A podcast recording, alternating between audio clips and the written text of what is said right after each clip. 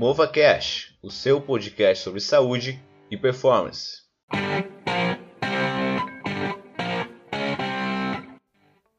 Hoje iremos falar sobre a influência do condicionamento nas lesões. Como assim?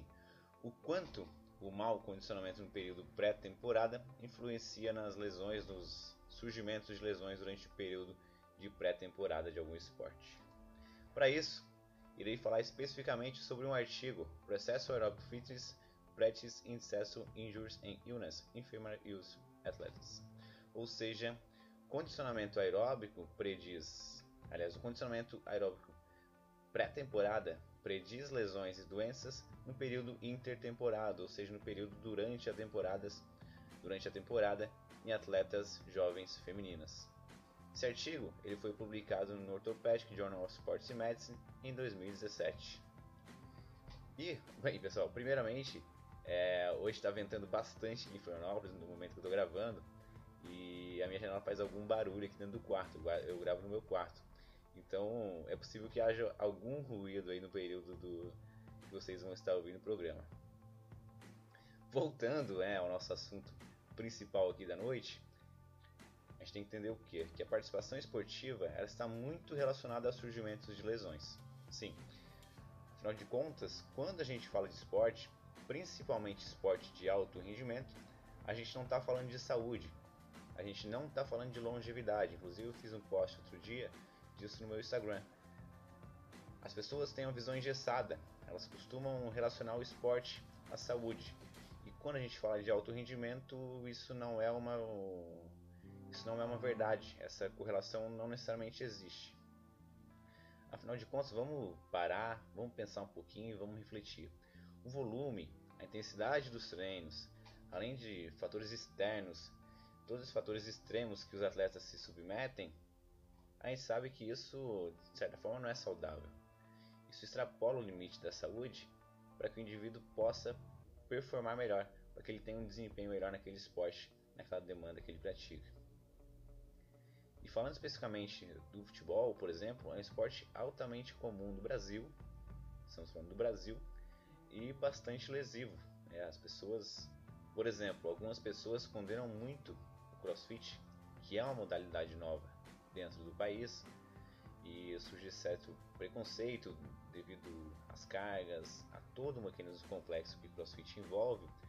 Porém, quando a gente vai ver os estudos, quando a gente vai analisar a fundo a incidência, a prevalência de lesões, o que a gente vê? O futebol possui um número muito maior de lesões do que o crossfit.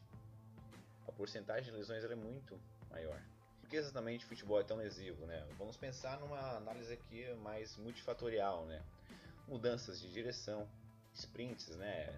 corridas em altas velocidades, saltos e aterrissagem constante dentro do esporte. Além disso, traumas né, devido ao contato físico constante dentro do, é, de um jogo ou de um treino, e a situação do, do gramado muitas vezes interfere também. Além disso, quando a gente vai analisar um pouquinho os indivíduos das, das peladas, né, das futebol de quarta-feira, é, digamos que muitas pessoas não têm uma capacidade técnica muito grande para jogar futebol. Então a, a, coordenação delas não é ideal. Então elas se tornam um perigo para ela mesma e para o seu adversário, ou para o seu companheiro em algum choque, alguma dividida. Esse é um outro fator que acaba influenciando, infelizmente. E todos esses fatores vão contribuir para o surgimento de lesões. E justamente pensando nisso, o período pré-temporada, o período antes de iniciar uma temporada, ele é tão importante.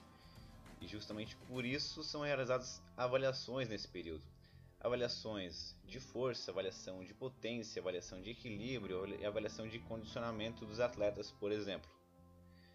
Afinal de contas, caso algum atleta apresente algum distúrbio, algum desequilíbrio muscular, alguma falha, algum teste, é interessante que esse atleta em questão faça um trabalho específico antes de retornar a todas as atividades normais com o grupo, caso ele participe de um esporte coletivo, como futebol mas é importante que se tenha uma atenção especial para esse atleta que não conseguiu critérios é, mínimos para retornar ao esporte, para que ele possua é, um nível de treinamento adequado.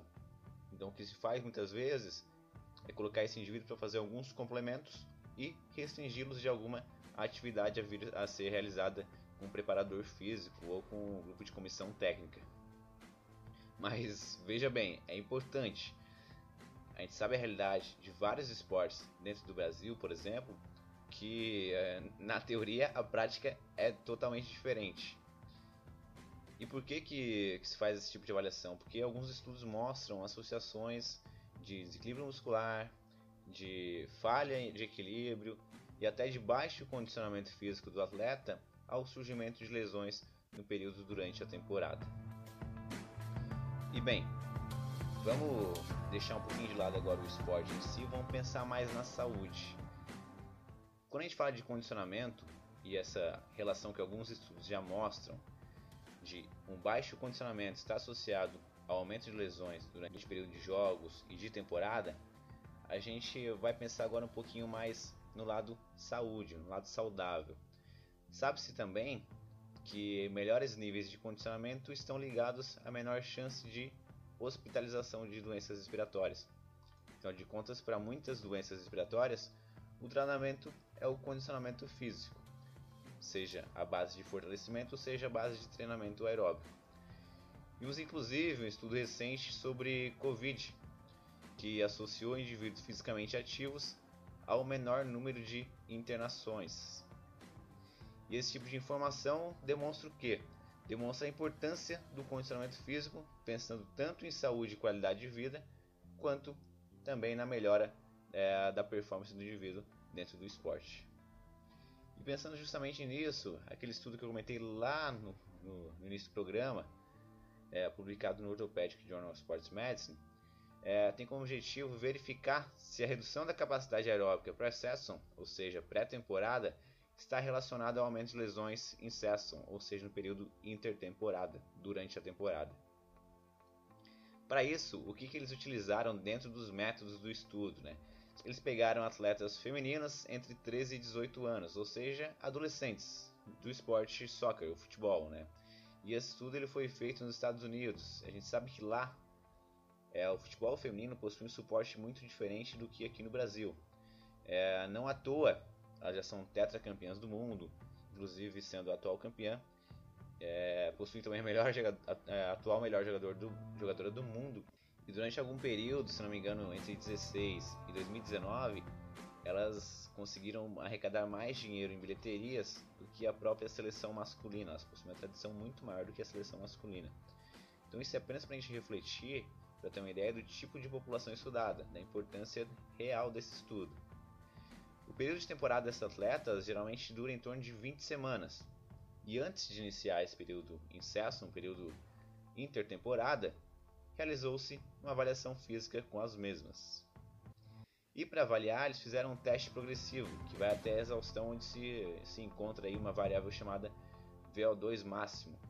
O VO2 máximo, de uma maneira bem simplória falando, corresponde ao volume máximo de oxigênio consumido uma pessoa, no caso aqui jogadores, jogadores de futebol, durante a realização de alguma atividade física. Quanto maior o volume de, máximo de oxigênio, maior o seu condicionamento físico. Então, quanto maior o VO2 máximo, melhor, mais condicionado o atleta é. E durante o período incesso, durante o período intertemporada, as atletas foram monitoradas quanto ao surgimento de novas lesões, quanto ao local dessas lesões e o mecanismo da mesma, ou seja, como que essa lesão surge. Ao todo, foram 74 atletas inclusas no estudo e dessas 23 se lesionaram durante a temporada, algumas inclusive mais de uma vez.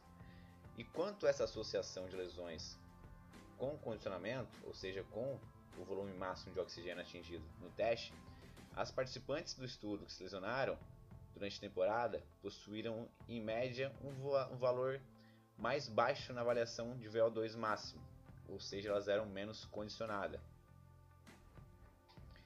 A medida de VO2 máximo do consumo máximo de oxigênio acontece por litros por minuto ou ml quilos por minuto. Um outro estudo encontrou que a increased, ou seja, o aumento de uma dessa medida, de 1 ml por quilo por minuto de VO2 máximo na realização do teste, está associado a um decreased, ou seja, há uma redução de 6% nas chances de lesão, de lesão durante o período de temporada, intertemporada.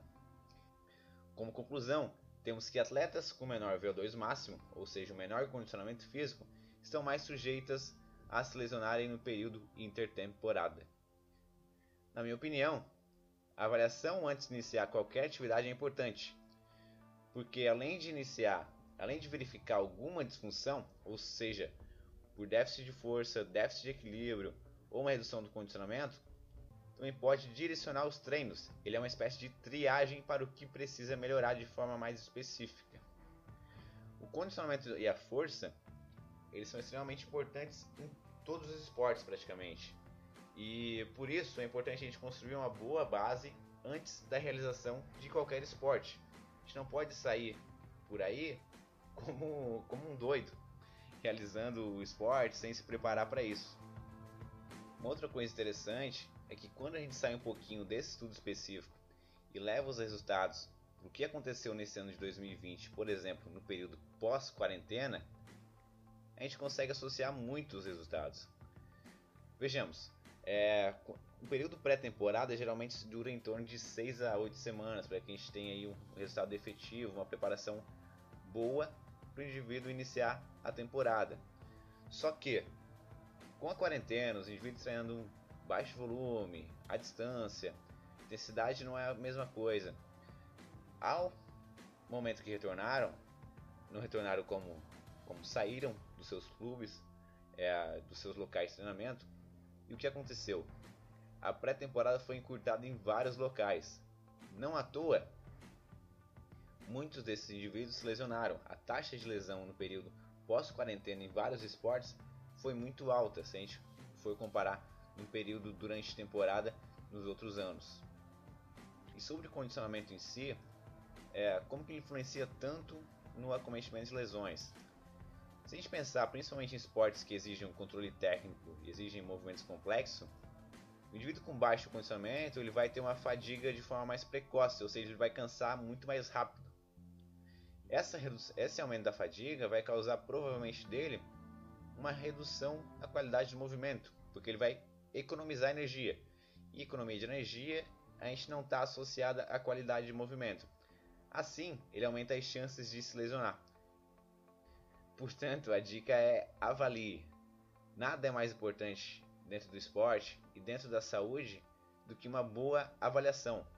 Se você ficou algum período parado, e principalmente agora em 2020, se você teve Covid, é extremamente importante você avaliar os seus níveis antes de retornar às atividades.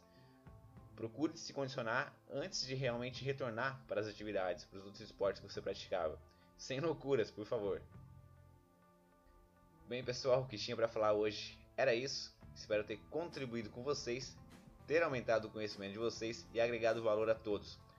Muito obrigado pela audiência. Acompanhe as novidades no mova.cash no Instagram. Se você tem alguma sugestão de tema, ou assunto, ou formato que você quer deixar para gente, mande uma mensagem direct que vamos respondê-la e vamos tentar é, acatar sua sugestão ou discutir sobre. Até o próximo episódio. Muito obrigado. Tchau, tchau.